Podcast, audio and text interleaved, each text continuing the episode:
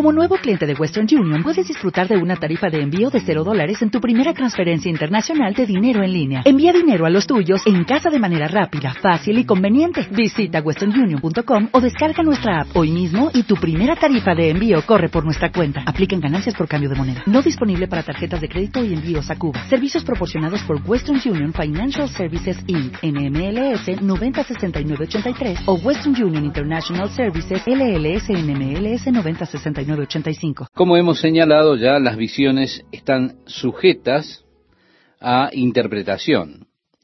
Con frecuencia el significado de ellas es bastante difícil, bastante velado, a menos que el Señor dé la interpretación.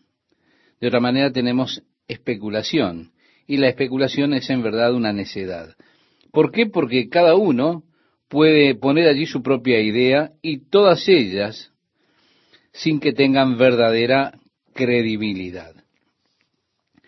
Y si Dios usa un lenguaje simbólico, si hay una base en otra parte de las escrituras para ese lenguaje simbólico, entonces usted puede interpretarlo a través del simbolismo, en tanto usted tenga una base bastante consistente. Como ya le hemos mencionado a usted acerca de la consistencia expositiva, es decir, que hay ciertas figuras en la Biblia que son usadas permanentemente a través de la Biblia.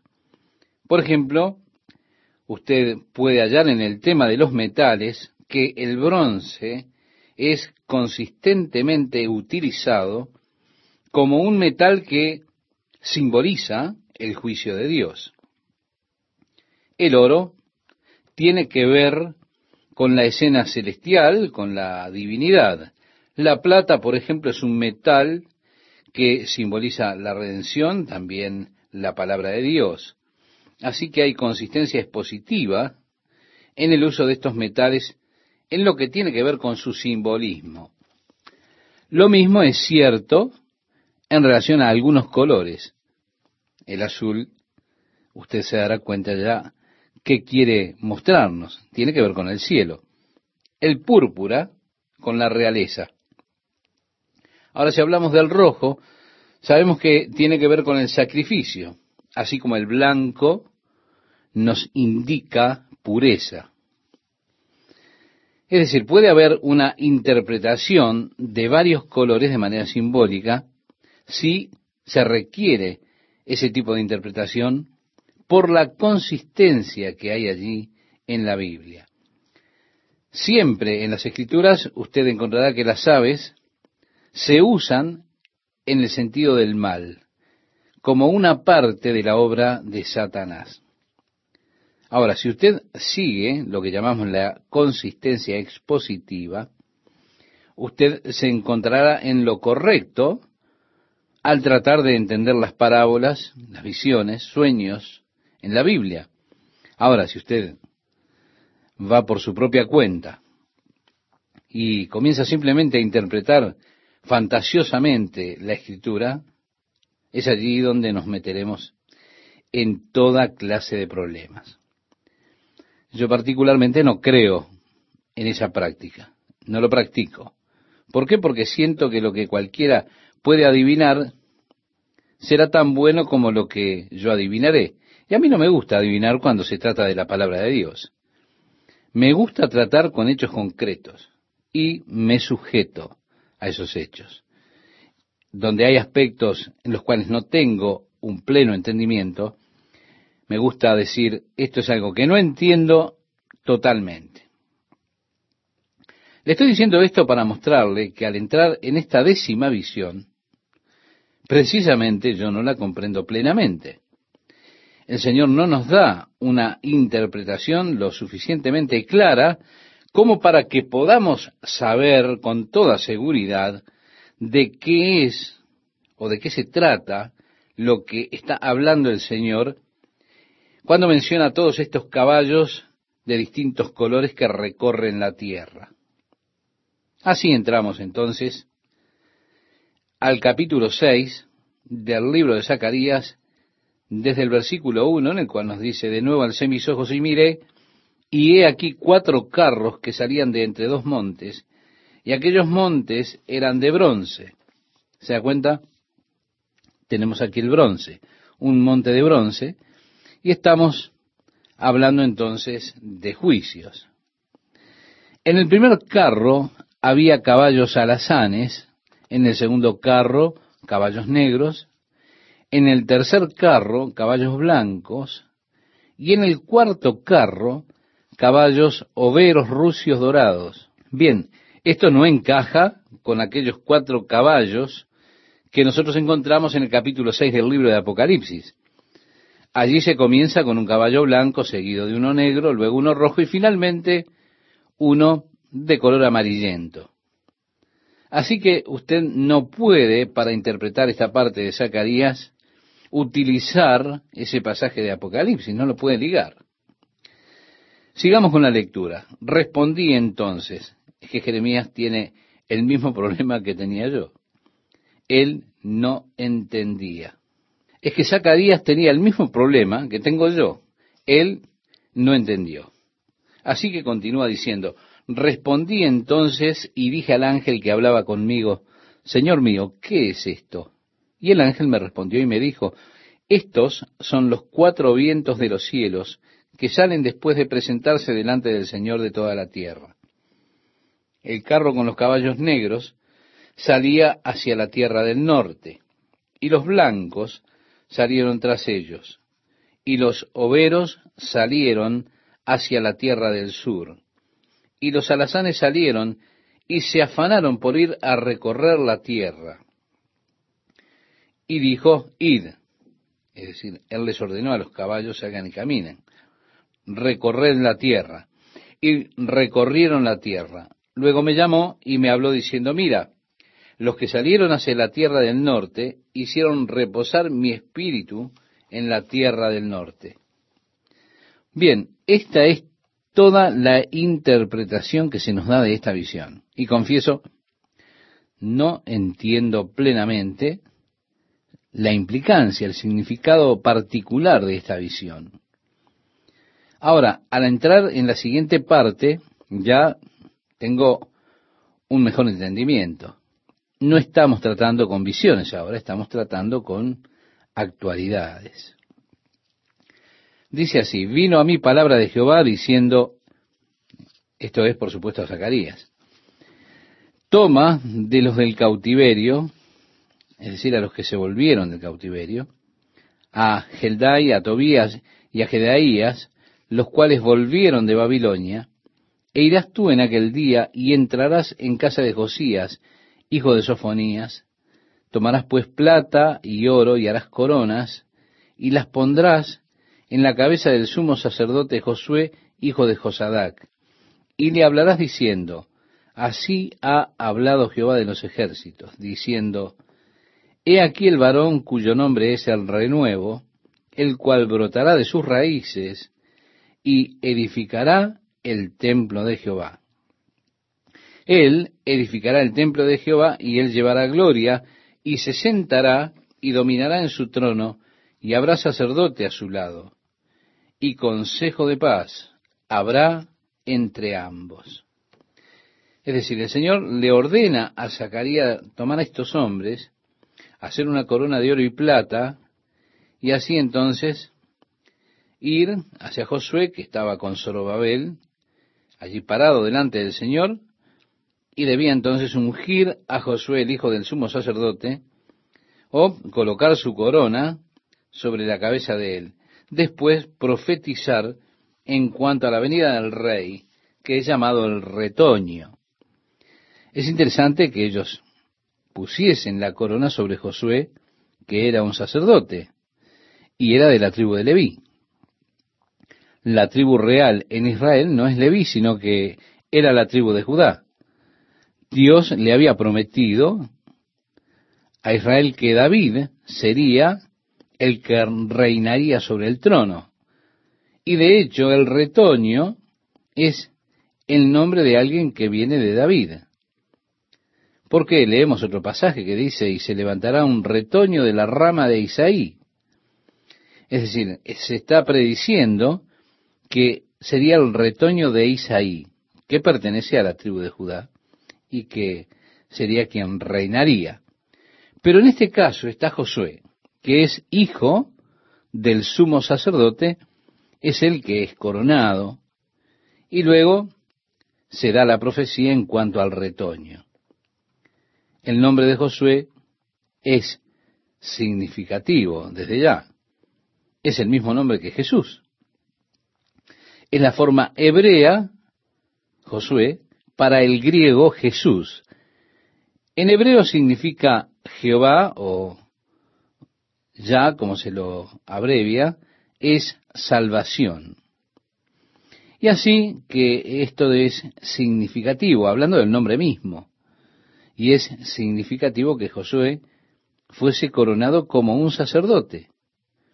Pero coronado para ser rey, como una predicción, una profecía de lo que sería la coronación de Jesús como rey.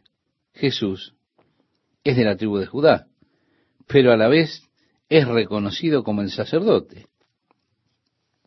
Estimado oyente, en el libro de Hebreos, el escritor de ese libro señala que Jesús es nuestro sumo sacerdote que ha entrado a los cielos por nosotros. Ahora nosotros que no somos judíos, que pertenecemos a las naciones gentiles, no tenemos ningún problema con eso.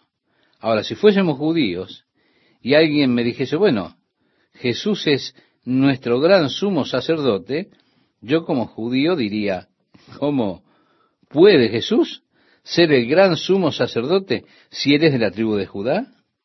Si el sacerdocio pertenece a la tribu de Leví, ¿cómo podría alguien de la tribu de Judá ser sacerdote? Así que el escritor del libro de Hebreos reconoce que esto sería un problema para los judíos. Él declaró que Jesús era un sacerdote no según la orden de Leví, sino sacerdote de una orden sacerdotal, valga la redundancia, diferente. Él es de la orden de Melquisedec, del cual se ha hablado en las Escrituras. Y él habló de cómo, cuando Abraham regresaba con aquel motín de los cinco reyes, quien había tomado cautivo a su sobrino Lot estaba dentro de estos reyes. Y cuenta cómo él estaba regresando con todo este botín, habiéndolos vencido. Y allí se relata en el libro de Génesis cómo Melquisedec, rey de Salem, salió a su encuentro y como Abraham le vio le pagó los diezmos a Melquisedec de todo lo que tenía. Melquisedec fue llamado allí sacerdote delante del Señor. En cuanto a Melquisedec, no sabemos nada de su trasfondo familiar, no sabemos de dónde provenía tampoco. Esto ocurrió antes de que Israel fuera una nación. Ocurre cuando Abraham estaba en tierra extraña, Ahora, ¿quién es Melquisedec? ¿De dónde vino? ¿Cuál es su trasfondo? Allí la escritura permanece silenciosa, pero sí nos dice que era un sacerdote del Dios Altísimo y también que recibió ofrendas de Abraham, lo que muestra que ese orden o esa orden de hecho es una orden más alta de sacerdotes que la orden de los levitas. ¿Por qué? Porque los levitas descienden de Abraham. Y Abraham recibió la bendición de Melquisedec. Y siempre el menor es bendecido por el más grande. Así que tenemos aquí a Melquisedec, una persona de la cual no tenemos, reitero, trasfondo escritural, pero que viene y bendice a Abraham y recibe de Abraham los diezmos. Es reconocido Melquisedec como sacerdote del Dios Altísimo. Así que el autor del libro de Hebreos dijo que Jesús es un sacerdote según la orden de Melquisedec, que de hecho es una orden de sacerdotes mayor que la orden de Leví. Ahora, aquí tenemos la coronación del sacerdote como rey. Aquí está la profecía de aquel día cuando Jesús sería reconocido como el rey. Es la profecía que habla del renuevo y nos dice que él habría de construir el templo del Señor. Ahora, esto establece estas personas para que cumplan la profecía que fue hecha por Jesucristo. Se nos dice que cuando le rechazaron, él dijo, yo he venido en nombre de mi Padre y no me recibís. Si otro viniera en su propio nombre, a ese recibiréis, le decía Jesús a los judíos. En el Evangelio de Juan, capítulo 5, verso 43, usted puede encontrar este pasaje. En otras palabras, Jesús estaba prediciendo la aceptación que tendría para ellos el anticristo, precisamente al comienzo de reinado de ese personaje. Ahora, en Daniel capítulo 9 se nos dice del príncipe de un pueblo que habría de venir del imperio romano, ese imperio romano reavivado de alguna manera, muchos piensan que de la comunidad europea, como más frecuentemente se le llama el día de hoy. Se nos dice que de allí él vendrá y hará un pacto con la nación de Israel, pero a la mitad del período de siete años ha de romper ese pacto, estableciendo la abominación espantosa, esa abominación que causa desolación de la cual Jesús anticipó en el capítulo 24 del Evangelio de Mateo a los judíos. El templo debe ser reconstruido, creo yo, muy pronto. Estarán dedicados a la reconstrucción del templo. Seguramente el templo estará en pie durante ese período de la gran tribulación. Juan está dando una vara de medir para el nuevo templo y sus atrios en el libro de Apocalipsis. Y eso tiene que ver con el período de la tribulación. Aquí en el libro de Zacarías, la profecía del retoño dice que Él construirá el templo del Señor y llevará la gloria y se sentará sobre su trono. Así que los judíos están esperando el día en que alguien venga a iniciar a ayudarles a reconstruir el templo. Si usted habla en el día de hoy con los judíos ortodoxos, ellos le dirán que están esperando al Mesías, esperan que venga pronto, y le han de reconocer porque Él les ayudará a reconstruir el templo. Por tanto, están prontos para la aceptación de aquel que vendrá diciendo que es el Mesías, pero será ni más ni menos que el anticristo.